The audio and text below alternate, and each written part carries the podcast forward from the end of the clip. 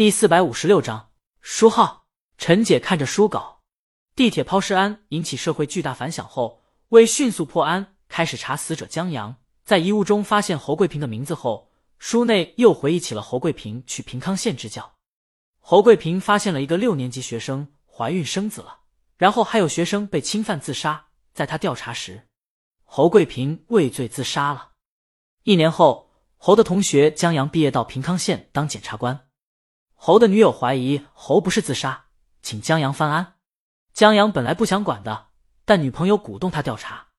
他为了不让女朋友失望，只能硬着头皮查。在去调卷宗失败后，他找到了当时的法医，法医收他八百块，私下给了他尸检报告。法医还请俩人吃一碗面。期间，法医明里暗里劝他们不要管。江阳也动摇，但在女朋友鼓动下，还是打消了犹豫。陈姐和尚书，他长出一口气。江阳暂且就写到这儿了，但这足够了。未成年啊，就江阳写到现在，相当于刚把被子撩起一角，但藏在里面黑暗中的野兽已经露出獠牙了。这可真的是，陈姐感慨万千。她觉得刘涛真不适合这本书。她老公就是出版社从业者，陈姐太知道出版业内情况了。书号是出版社从上面拿的，每年各个出版社领到的书号资源是有限的。一些大的出版社，他们自己出版图书多，书号紧俏，直接就内部消化了。但有一些中小出版社，因为能力有限，图书出版数量不多，有书号闲余。刘涛这些出版公司就是从这些有闲余出版社合作拿书号，但出版社把书号给了刘涛这些出版公司，并不是说就一了百了了，他们负有审核责任，审核就得担责。这本书吧。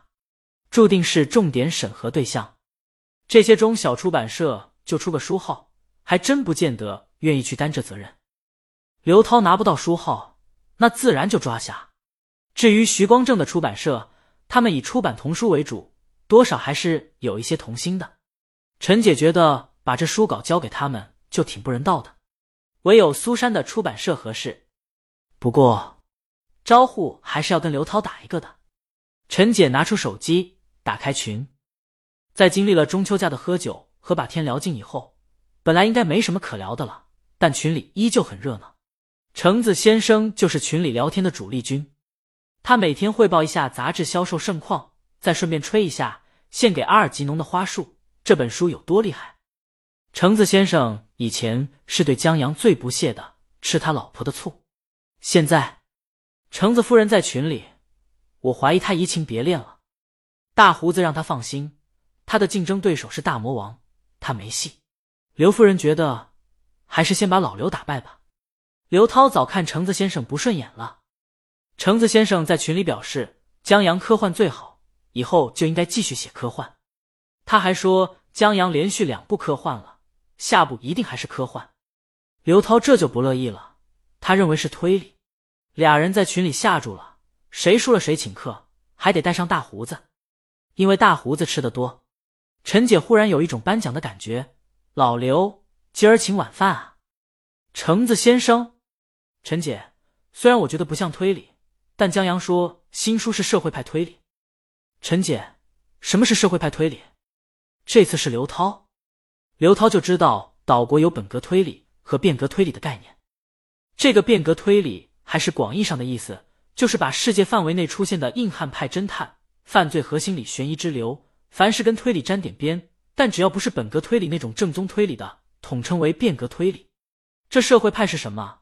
刘涛还真不知道。从字面意义猜的话，挺社会的，还是剥落？陈姐，不是。刘涛想了想，管他是什么呢？只要是推理就行。推理这么多年了，很多轨迹和谜题都用过了。刘涛作为一个推理编辑，看过的推理已难以计数。许多推理一看就知道在写什么，很难带来惊喜了。这也是刘涛为什么喜欢波洛系列的原因，因为前人没写过的，江阳开创流派；前人写过的，他写的更精彩，更出人意料，给人惊喜。刘涛觉得这社会推理概念新颖，一听就一定有惊喜。刘涛，哈哈，橘子，你等着请客吧。橙子先生发了个捏爆橙子的表情图。陈姐，但这本可能不适合你。刘涛，为什么？橙子先生狂发三个捏爆橙子的表情图，像在狂喜。陈姐给他详细解释了。刘涛想了想，他确实不合适。橙子先生忽然冒出来：“哎，可以给我啊！”刘涛，刘涛，你个杂志社的，凑什么热闹？橙子先生，但我们杂志社隶属于出版社啊。橙子先生的杂志期刊隶属于一综合出版社旗下。江阳的献给阿尔吉农的花束，既然刊载到了期刊上，自然没有再交给别人的可能。而且献给阿尔吉农的花束所带来的影响确实大，所以出版已经走上流程了。橙子先生负责跟跟出版社对接。他今儿中午在单位吃饭的时候，还跟出版社的同事说，这几天就去找陈姐商量合同呢。橙子先生，你看这事儿闹的，哎，刘涛，你大爷！橙子先生，哈哈。不过，陈姐让橙子先生等等，或许青柠倾向于交给苏珊呢。他刚想到这儿，就透过玻璃看到苏珊了进了办公室，手里还提着水果礼盒。陈姐不跟他们聊了。他起身过去看看，刚出办公室，助理走上来，把一份报表交给他。陈总，这是这几天的网络曝光和舆情监测报表。好，陈姐接过来，他翻看着，走向李清明办公室。这报表上最近一条关于鲤鱼热度高的是昨天大魔王夫妇用餐后在餐厅看鱼，路人还拍到了照片。这要是别的明星夫妇，下面热评肯定是好恩爱、羡慕。好美之类的，在鲤鱼这条新闻下的热评是：这条红烧，这条清蒸鱼，我当时怕极了。余下的热度舆情就是关于破浪了。陈姐算是发现了江阳这小子绝对有私心，他整了这么一个节目，热度最高的是他媳妇。这节目有三个版本，除了电视台播放的剪辑版本外，还有网上的加长版和加更版。会放出很多节目花絮和姐姐们住在一起片段。这余下两个版本中最火的就是大魔王，节目组几乎是找着大魔王出现的片段拍。也的确，很多人喜欢李青宁工作时的状态，有一些清冷，工作的时候还有点酷，各种改编信手拈来，一些很奇特的音乐理念不自觉的就流露了出来。但因为是节目，不是课堂，嘉宾们知道怎么做就行了，所以许多都是点到为止。就像一座冰山，只是露出了一角，但已经让很多音乐人心痒痒，搬着小板凳看节目了。不少音乐人和乐评人表示，破浪音乐水平很高，观众也觉得高。在上一期加长版中，节目放出了李青宁一把吉他演唱改变后，亲爱的片段，因为在剪辑版中，节目组嘉宾刚刚唱了这首歌，所以免不了拿来比较，结果不言而喻。在唱功这方面。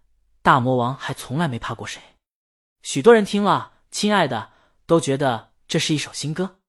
若说原来是鼓励的话，现在就是一个失去父亲的孩子在安慰自己，要坚强，要适应没有父亲的世界。越听越让人心疼。更催泪的是，一位叫浴火重生的游戏视频 UP 主为这版《亲爱的》剪了两版 MV，一版是《负重前行》，就江阳拍的那部。丧尸父亲把孩子送到安全地带的游戏宣传视频，还有一版是假装打电话手机宣传片的剪辑版，这二创绝了，视频和音乐双倍的催泪。在这视频带动下，这版《亲爱的》成了许多或感人或悲伤之类短视频的背景音乐。李青宁应该是不差养老公的钱了。